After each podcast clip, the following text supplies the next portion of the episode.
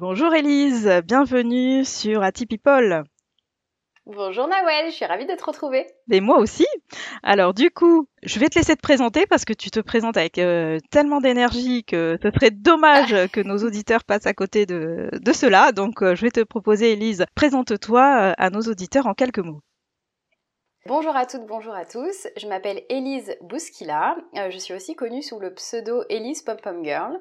Euh, je suis coach de vie spécialiste dans l'accompagnement des femmes hypersensibles. Et euh, pourquoi Elise Pom Pom Girl? Parce que j'ai aussi une partie où j'accompagne à travers la danse pom pom, qui est ma spécialité depuis 2011, qui me permet d'accompagner les femmes dans leur euh, féminité, confiance en elle, rapport au corps, rapport à l'image, aussi à travers le corps. Donc en fait, c'est un écosystème euh, de la sensibilité où euh, par le coaching, on adresse le cognitif, l'émotionnel et le sensoriel, et j'adresse le corporel à travers la danse en plus. Waouh, super. Alors effectivement, tu as plein de cordes à, ton arc. Tu vas nous développer tout ça au cours de, cet entretien. Je sais que tu as commencé à travailler d'abord dans l'industrie du luxe, et effectivement, tu as découvert la danse pom-pom à cette occasion, et aujourd'hui aujourd'hui, tu es coach pour femmes hypersensibles. Raconte-nous un peu ton parcours. Alors, c'est pas euh, la danse pom-pom, je l'ai pas découvert quand je travaillais dans le luxe, je l'ai découvert bien avant, euh, euh, dans mon école de commerce en fait. Donc, mon parcours, il a été déjà le parcours d'une danseuse toute petite enfant. J'ai fait de la danse classique à bon niveau, à niveau de concours régional notamment. Et j'ai après voulu au départ me spécialiser au départ dans la danse euh, classique, de conservatoire, etc. Et quand j'ai découvert que euh, ce milieu-là, il était très malveillant, euh, j'ai déchanté complètement. Et c'est marrant parce que c'est à cette époque-là, quand j'ai eu 12 ans, que j'ai découvert mon hypersensibilité, notamment à travers mon hyperempathie et euh, que j'ai décidé finalement d'avoir un parcours plus classique entre guillemets, c'est-à-dire des études qui n'étaient pas danse études mais des études euh, voilà collège, lycée euh, et en fait vu que la danse au sens professionnel du terme était pour moi beaucoup trop éloignée de mes valeurs profondes et que je me voyais absolument pas évoluer dans ce secteur-là malgré ma passion pour la danse, j'ai fait une grande école de commerce à Paris donc j'ai fait deux classes deux années de classe préparatoire et j'ai atterri dans une grande école de commerce en région parisienne et c'est là que j'ai découvert le club de danse pom-pom et j'ai renoué en fait avec ma vision de la danse parce que je suis devenue euh, euh coprésidente du club et c'est là que j'ai pu euh, faire un peu mon laboratoire et préparer ce que je voulais faire qui était cette danse, euh, peu importe ton niveau, ton, ton corps, tes appétences ou pas pour la danse, et en fait faire une équipe qui, qui, était, qui tournait autour de la positivité et du plaisir. Et c'est là que ça a cartonné. C'est comme ça que quand j'ai démarré ma carrière effectivement dans le luxe, j'ai eu une deuxième carrière en parallèle qui était directement euh, l'ouverture des premiers cours de danse pom-pom euh, adultes à Paris en 2011 et donc j'ai fait ces deux carrières en parallèle. J'ai travaillé dans le luxe au départ et j'ai commencé à développer voilà ce parcours-là à ce moment-là. J'ai travaillé dans le luxe et là aussi j'ai retrouvé le problème d'aimer le cœur de métier parce que j'aimais beaucoup la relation client. En fait, quand j'ai été déçue par la danse, je me suis dit que je voulais un métier positif, quelque chose qui apportait du bon. Et ce qui me correspondait par rapport à, mon, à ma façon d'être et, euh, et à ce que je connaissais, la relation client, le fait d'apporter une solution à un besoin, j'aimais bien ça, je trouvais ça intéressant, c'est comme ça que j'ai fini dans le, dans le commerce et que je travaillais dans le luxe à ce moment-là. Il y avait des très beaux produits et euh, le métier en soi avait, avait une belle valeur. Ceci étant dit, euh, l'environnement là aussi était hyper malsain, donc il a commencé à avoir du harcèlement. Donc je suis partie et j'ai travaillé ensuite dans le conseil. Et là aussi, euh, ça s'est très mal passé. Je tombée dans un environnement hyper toxique.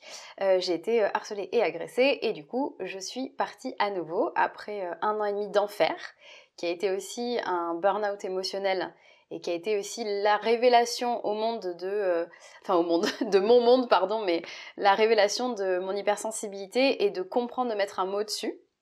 Et c'est en parallèle que j'avais déjà cette carrière de danseuse et où du coup j'ai euh, fait les deux pendant trois ans avant de développer ça euh, à grande échelle, puisqu'après j'ai fait du cinéma, j'ai fait de l'accompagnement, j'ai fait des clips, j'ai fait de l'événementiel, mais ce que je préférais c'était vraiment les cours, et c'est avec ces cours de danse-là que j'ai commencé à aider des femmes à prendre confiance en elles, à travailler ce rapport au corps, à l'image, à leurs émotions et que j'ai compris euh, après une révélation de l'une d'entre elles qui m'a dit euh, je veux que tu n'oublies jamais que tu as changé ma vie et que grâce à toi j'ai pris confiance en toi que j'ai créé un programme test de coaching en 2017 et que je suis devenue également euh, coach et que j'ai développé d'année en année un programme spécialisé pour les femmes hypersensibles et qui ben, a obtenu des résultats bien au-delà de mes espérances et qui m'a permis en fait bah, d'aider beaucoup de femmes à changer de vie. Et me voilà. Alors j'ai essayé de faire court, mais c'est oui oui non mais super. Alors bah, plein de plusieurs carrières en une, hein, ça c'est génial. Voilà exactement. Donc il y a beaucoup de choses. beaucoup de choses, mais on va y revenir. Alors moi j'ai envie de revenir un petit peu sur euh, ce que tu disais, à savoir à quel moment tu as euh, déjà compris que tu étais hypersensible, à quel moment peut-être un peu plus tard tu mets un mot dessus, et qu'est-ce qu'est-ce que ça a changé finalement dans ta vie de comprendre ça?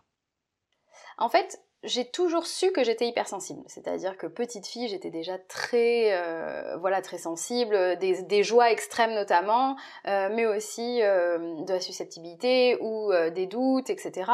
Voilà, c'était quelque chose que je vivais comme intérieurement difficile parce que je me disais mais pour moi, tout le monde avait la même sensibilité en fait. Et donc je me disais, bah, c'est bizarre, les gens, ils sont pas aussi traumatisés que moi euh, par euh, telle influence, ou euh, ils sont pas aussi fatigués, ils sont pas aussi traumatisés par ce qui peut arriver aux autres, etc. Et comme je te le disais, c'est quand j'ai commencé à, à, être dans ce niveau de danse professionnelle à l'âge de 12 ans que j'ai compris que finalement ma façon de vivre l'empathie était différente de mes proches, de ma famille, etc. C'était très mal compris dans ma famille en fait. Mes parents me disaient mais en fait si ça te concerne pas, euh, c'est bon, il n'y a pas besoin de réagir autant en fait. Pour eux j'étais excessive, euh, j'en faisais trop et puis j'étais pas censée faire du social donc euh, enfin bref etc etc. Et c'est là que j'ai compris que en fait il y a quelque chose qui se passait mais j'arrivais pas à comprendre si c'est moi qui n'étais pas assez à la hauteur et qui ne gérait pas bien la sensibilité humaine. Et finalement, c'est un peu plus tard que j'ai compris qu'on avait des fonctionnements différents. Donc si tu veux, j'ai évolué dans cette hypersensibilité plutôt avec un énorme manque de confiance en moi. C'est ce que je travaille aussi euh, avec mes coachés parce que finalement c'est ce qui m'a le plus manqué et ce qui je pense a été le plus difficile. Je dis souvent que l'hypersensibilité c'est pas le problème parce que bah, justement si tu as confiance en toi en étant hypersensible, il n'y a plus de problème. Euh, l'hypersensibilité n'est jamais le problème, c'est la solution. Et moi justement j'étais une hypersensible qui avait zéro confiance en elle et qui le vivait du coup euh, comme le fait de jamais être à la hauteur, jamais être assez bien et de jamais faire ce qu'il fallait et de pas réagir comme il fallait, etc., etc. Et donc, dans cette évolution de vie, c'est comme ça qu'en 2013, après une année extrêmement difficile euh, professionnellement, euh, d'un point de vue euh, sécurité, c'était très compliqué, j'ai perdu des gens de ma famille, ça a été vraiment une année atroce, et où du coup j'ai pensé qu'il fallait être forte, et je l'ai été jusqu'à un point de non-retour, ce fameux moment où en fait mon corps a, a parlé plus fort que moi. Et en fait, bah, du coup, j'ai fait trois mois d'arrêt maladie. J'ai fait cet arrêt euh, qui a été le tournant de ma vie, si tu veux, parce que c'est là que j'ai décidé de me lancer dans l'entrepreneuriat à temps plein, parce que j'y étais déjà depuis trois ans euh, à temps partiel, euh, de ne faire que ça, et surtout de m'écouter en fait, d'arrêter d'être la gentille fille qui fait comme on lui a dit de faire, et qui du coup souffre, et de me dire mais si je faisais les choses à ma façon, si je faisais ce qui était bon pour moi, ce qui me faisait du bien. Et c'est comme ça que j'ai bah, travaillé sur moi, euh, et c'est à ce moment-là que j'ai compris et que j'ai découvert vraiment le mot hypersensibilité et tout ce qu'il y avait derrière. Je pense qu'il y a une petite note qui est intéressante à préciser ici, c'est que quand j'ai découvert le mot hypersensibilité et voilà tout ce qu'il y avait derrière, le fonctionnement de l'hypersensibilité, euh, les fameux critères d'hypersensibilité, j'ai lu à ce moment-là la timidité, euh, l'introversion. Il y avait beaucoup de choses à l'époque, donc on parle de, l'année 2013-2014. En fait, à ce moment-là, même dans les travaux d'Elena Ron, il y avait encore la timidité qui était présentée comme un des critères fondateurs de l'hypersensibilité. Et en fait, moi, je suis une hypersensible extravertie. Pas spécialement timide, euh, je fais de la scène. Voilà, j'avais, si tu veux, cette énergie et cette sociabilité et tout ça. Et où pour moi, je me suis dit, ah bah du coup, je suis peut-être pas hypersensible. Et ça m'avait mis le doute. Donc si tu veux, ma découverte de l'hypersensibilité, elle s'est aussi fait un peu en séquencé parce que ça résonnait extrêmement fort en moi pour l'aspect euh, neuroatypie, euh, l'hypersensorialité qui est très forte chez moi où je suis hyperacousique, euh, mon empathie, ma sensibilité émotionnelle avec des joies extrêmes, mais aussi beaucoup de doutes et de négativité intérieure et, d'anxiété. Et à un moment, je me suis dit, ah ben ben, c'est peut-être pas ça. Et heureusement, d'année en année, finalement, on ne cesse d'apprendre de, de nouvelles choses. Et effectivement, aujourd'hui, on sait que la timidité n'est pas un critère et qu'il y a plus de 30% des hypersensibles qui sont extravertis. Et donc ça m'a ça a un petit peu freiné aussi ma, ma découverte de l'hypersensibilité, mais finalement, euh, heureusement, ça ne me l'a pas arrêté. Et j'ai pu travailler sur moi et ça m'a ça a changé ma vie de comprendre ça. Et ça m'a permis de travailler du coup sur cette confiance en moi et de me sentir mieux dans ma vie et de ouais de transformer radicalement ma vie. Alors justement, est-ce que la problématique de la confiance en soi au travers effectivement des, des profils hypersensibles, c'est vraiment le, le cœur de tes accompagnements avec les femmes? Complètement, à 100%. Généralement, j'ai des femmes qui en fait ont des problématiques, euh, mais tout revient à la confiance en soi. Et non pas à l'hypersensibilité, au sens où je travaille avec des femmes hypersensibles, il y a des problèmes liés à ça, mais parce que elles ne savent pas s'outiller, elles ne savent pas s'en servir, elles ne savent pas l'imposer, avoir confiance, et donc très souvent, il peut avoir des difficultés dans le travail, des difficultés de recherche de l'amour, euh, des fois le rapport à l'argent qui est conflictuel, euh, rapport à la famille aussi qui est extrêmement présent avec des, relations qui sont exténuantes avec euh, la mère, la sœur, les familles, etc. Et en fait, très souvent, pour moi, le noyau dur, ça va être la confiance en soi et l'amour de soi, parce que ça va être apprendre à comprendre son fonctionnement, ça, c'est pour moi, c'est le pilier numéro un. Et donc, l'hypersensibilité en fait partie et elle est extrêmement importante là-dedans. Le deuxième point, ça va être de retirer la négativité.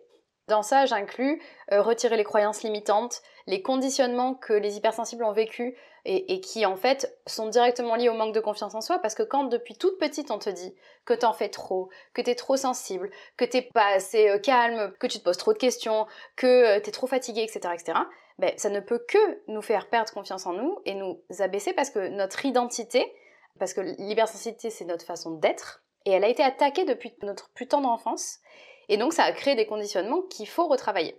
Donc voilà, donc dégager la négativité, il y a ça, et il y a aussi le fait de poser des limites, de euh, savoir aussi identifier tout ce qu'on vit en tant qu'hypersensible qui peuvent nous faire du mal, donc ça peut être dans l'hypersensorialité aussi, ce qui te fatigue et qui a un impact sur ton corps, un impact sur ton mental, etc.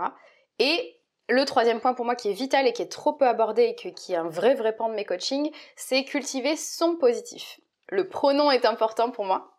Le son positif, parce que ça veut dire qu'une fois que tu sais qui tu es et que tu as dégagé ce qui était négatif, tu vas cultiver ce qui est bon mais pour toi.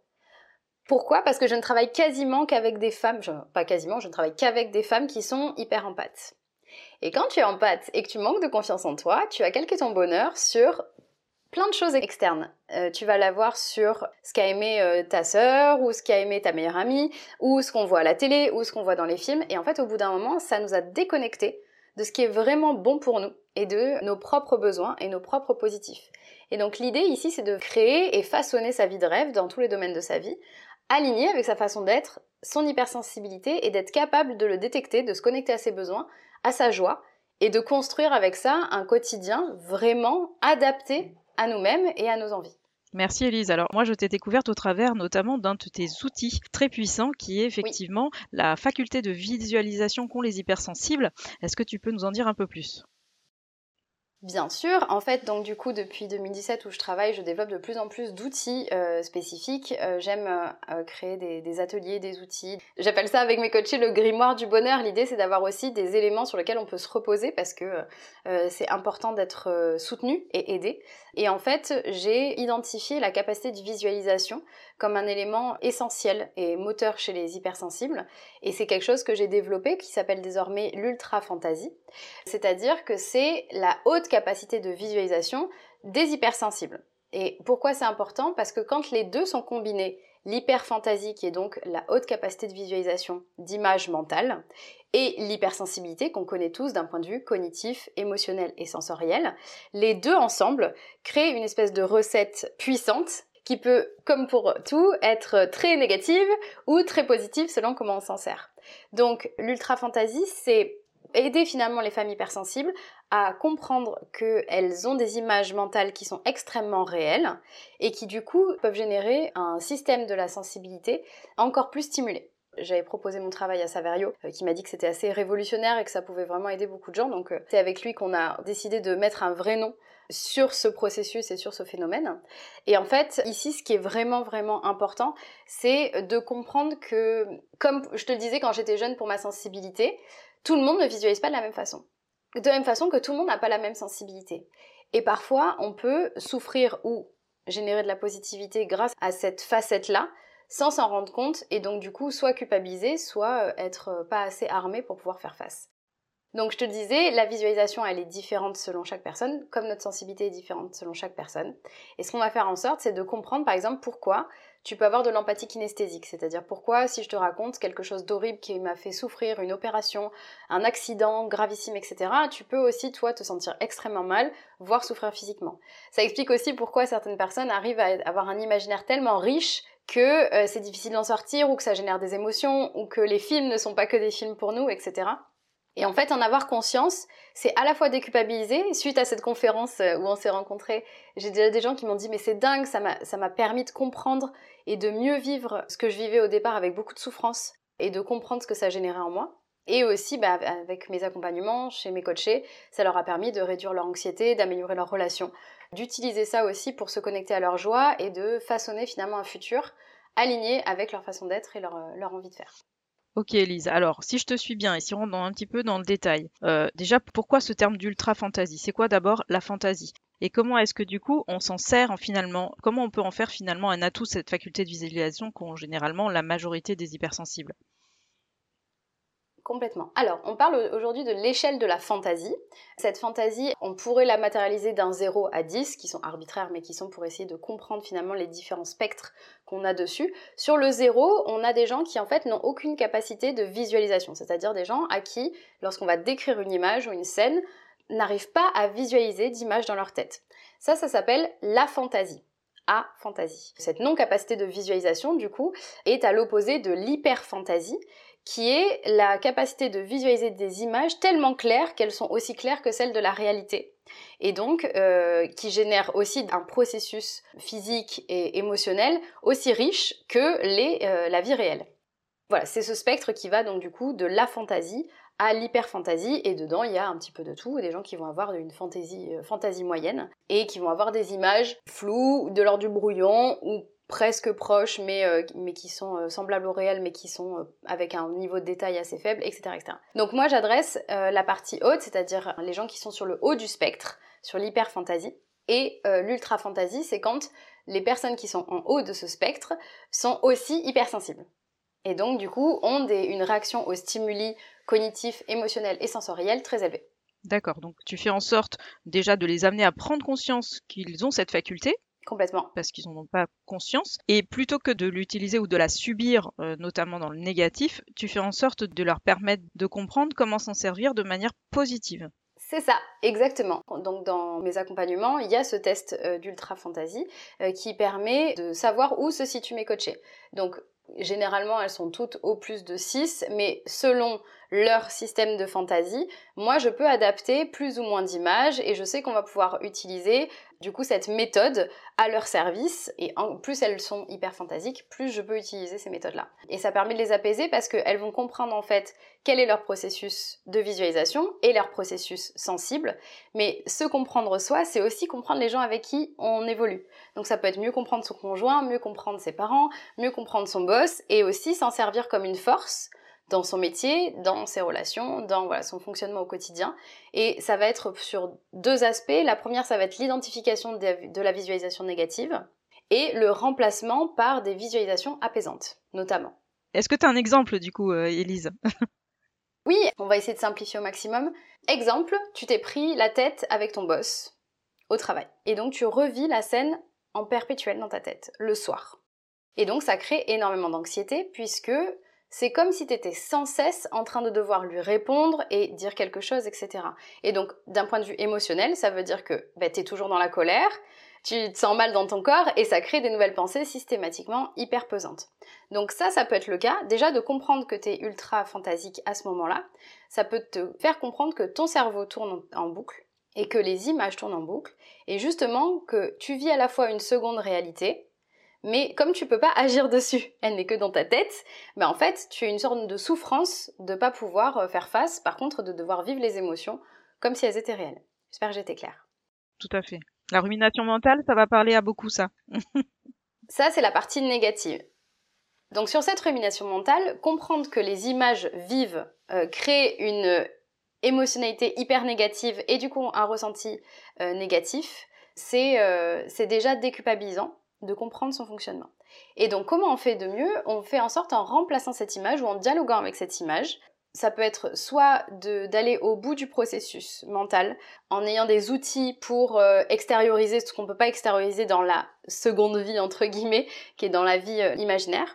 Donc là l'idée ça va être en fait de raccrocher cette visualisation aussi réelle à la vraie réalité, donc avec des exercices d'apaisement émotionnel, de revenir à l'équilibre, d'extérioriser ses émotions, etc.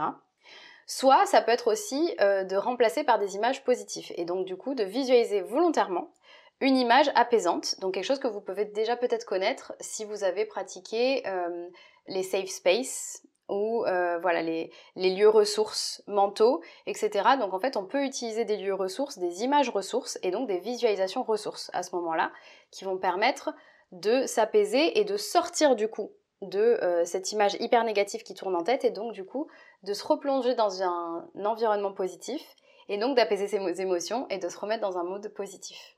D'accord, ok.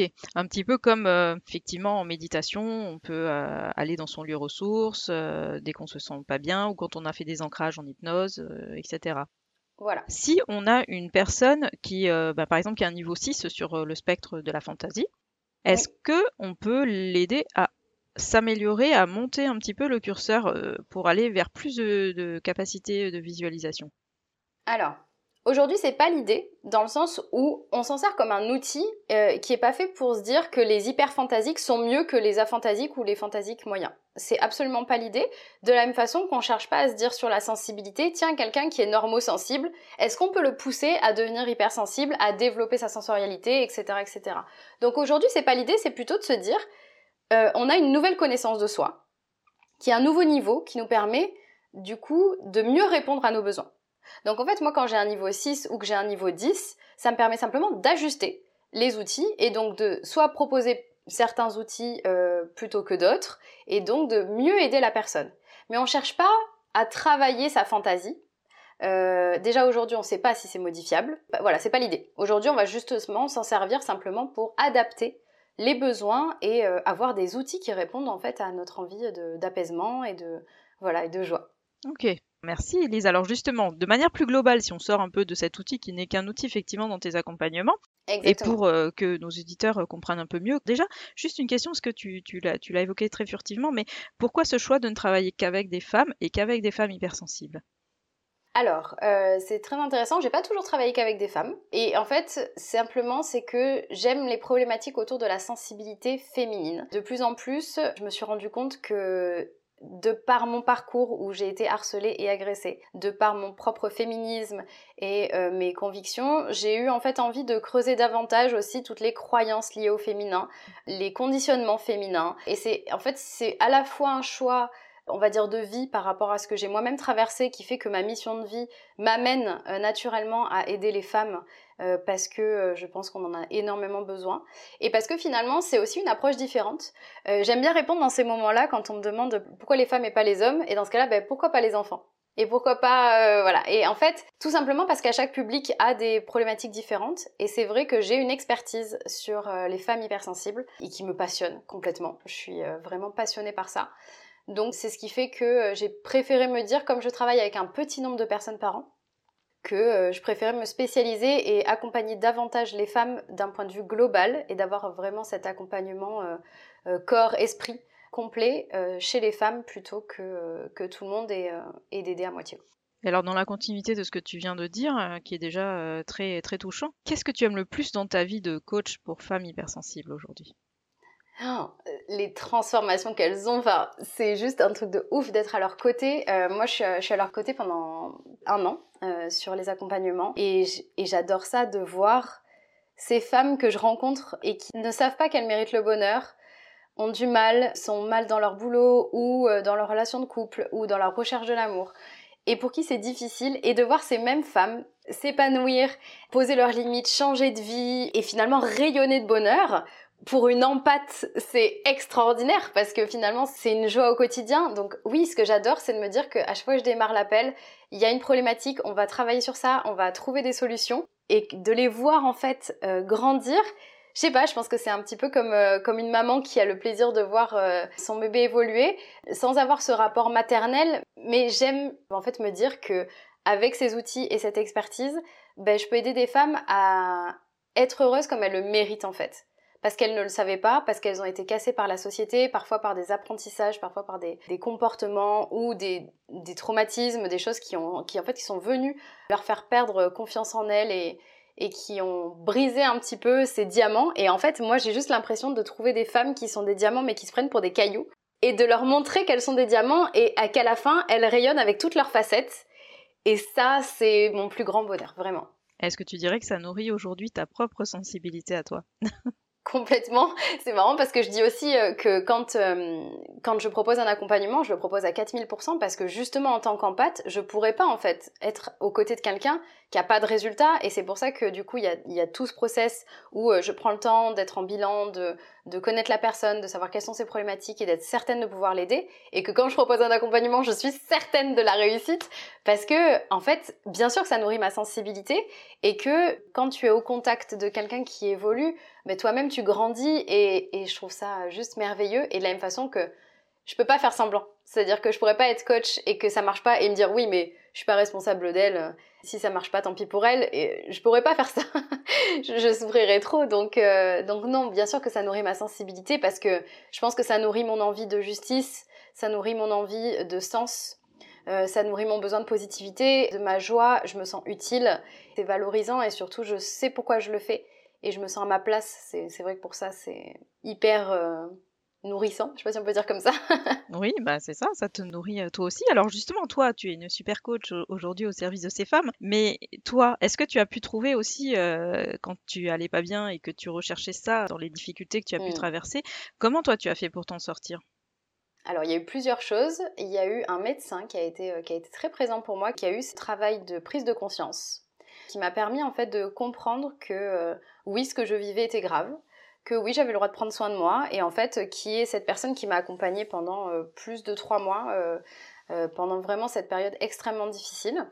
Ça a été un électrochoc, vraiment. Je pense aussi que quand tu touches le fond comme ça, il y a un moment où en fait j'avais touché une telle souffrance que je, ne pouvais plus continuer comme ça. Et j'ai toujours remercié du coup ce burn-out émotionnel ou, cette phase dépressive d'avoir existé dans ma vie parce que je me suis dit que ça avait été très violent, mais au moins je m'étais réveillée tôt et que je le offrais pas sur mon lit de mort. Donc ça, c'est pour moi, ça a été salvateur vraiment.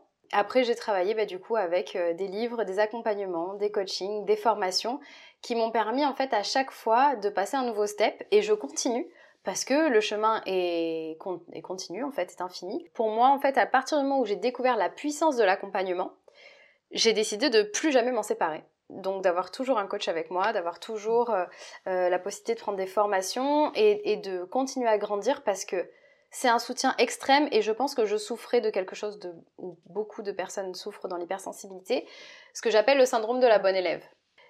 J'ai été bonne élève, très bonne élève même, et en fait, pour moi, être aidé, c'était, je pense, dans les croyances qu'on nous met dès l'école, le syndrome de, euh, du cancre. C'est le soutien scolaire. C'est le fait de ne pas avoir fait ce qu'il faut, de ne pas avoir assez travaillé, etc.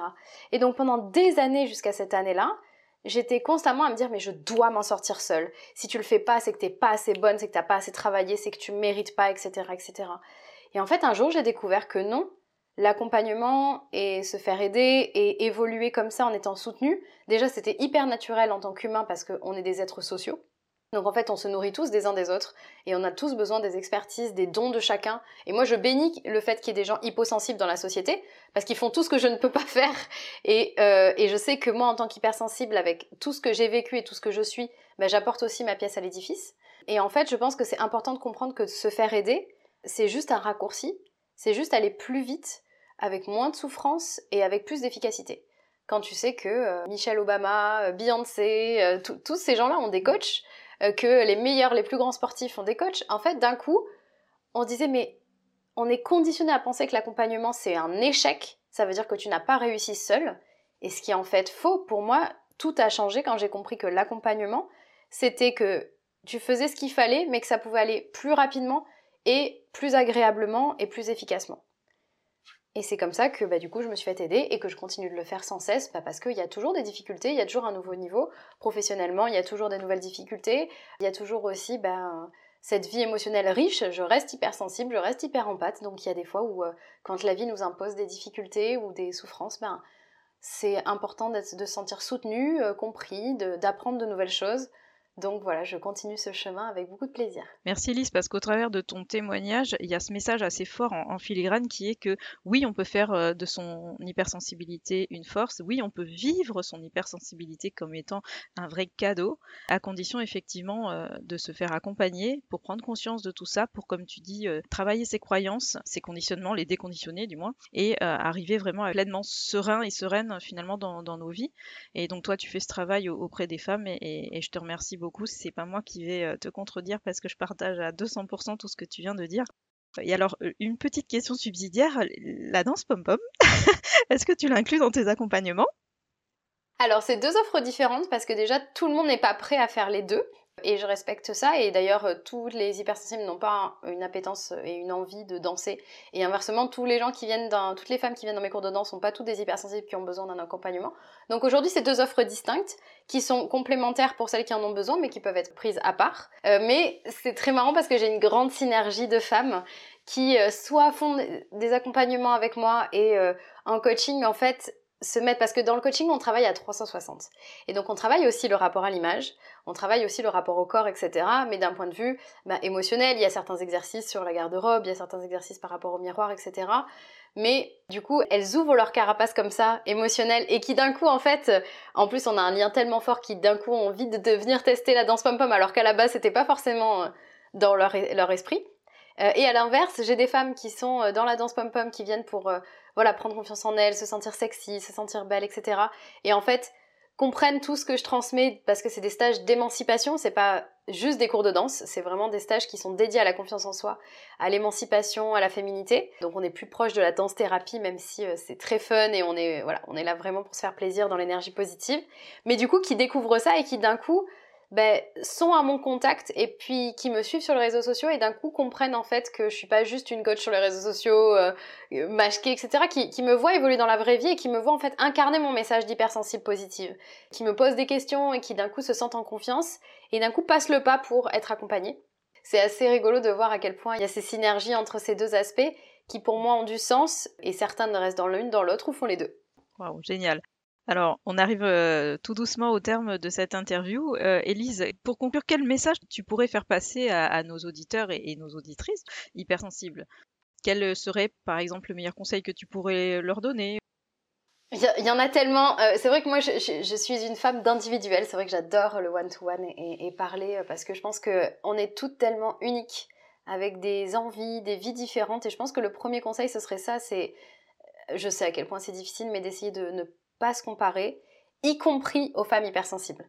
Très souvent, on me pose cette question est-ce que euh, je vais bien m'entendre avec des hypersensibles parce que je suis hypersensible ou est-ce que je dois trouver un mec hypersensible parce que je suis hypersensible? Non, en fait, tu es unique et parfaite telle que tu es, avec ton hypersensibilité, mais tu es définie par beaucoup d'autres choses. Et l'idée, c'est simplement de connaître toutes ces facettes-là et d'en profiter pleinement. Et donc la phrase que je donne à mes coachés, qui est un peu ma signature qui va avec et qui j'espère emportera toutes celles et ceux qui nous écoutent aujourd'hui, c'est euh, tu mérites le meilleur et ceci est non négociable.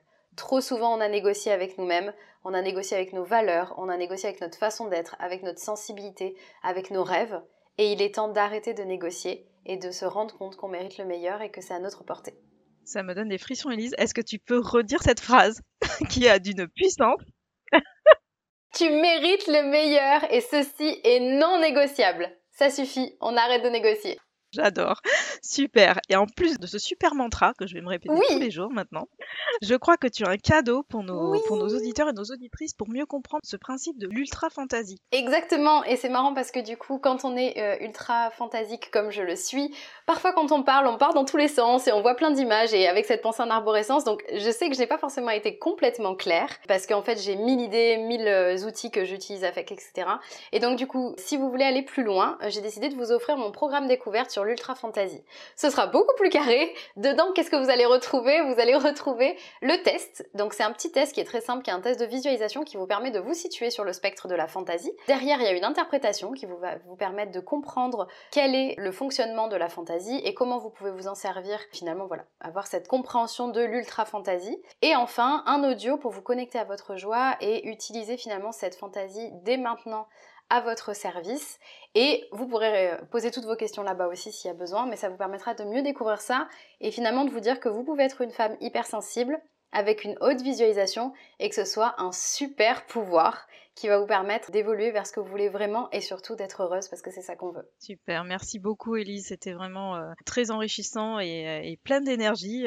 presque là, on imagine la pom pom girl en toi qui s'exprime, c'est très chouette, j'adore. Merci beaucoup. On te retrouve du coup sur tes réseaux, oui. Elise pom pom girl. C'est ça. Et du coup, on trouvera ce cadeau sur ton site internet. Donc vous trouverez le lien donc dans, la bio, et puis en dessous de cet épisode de podcast.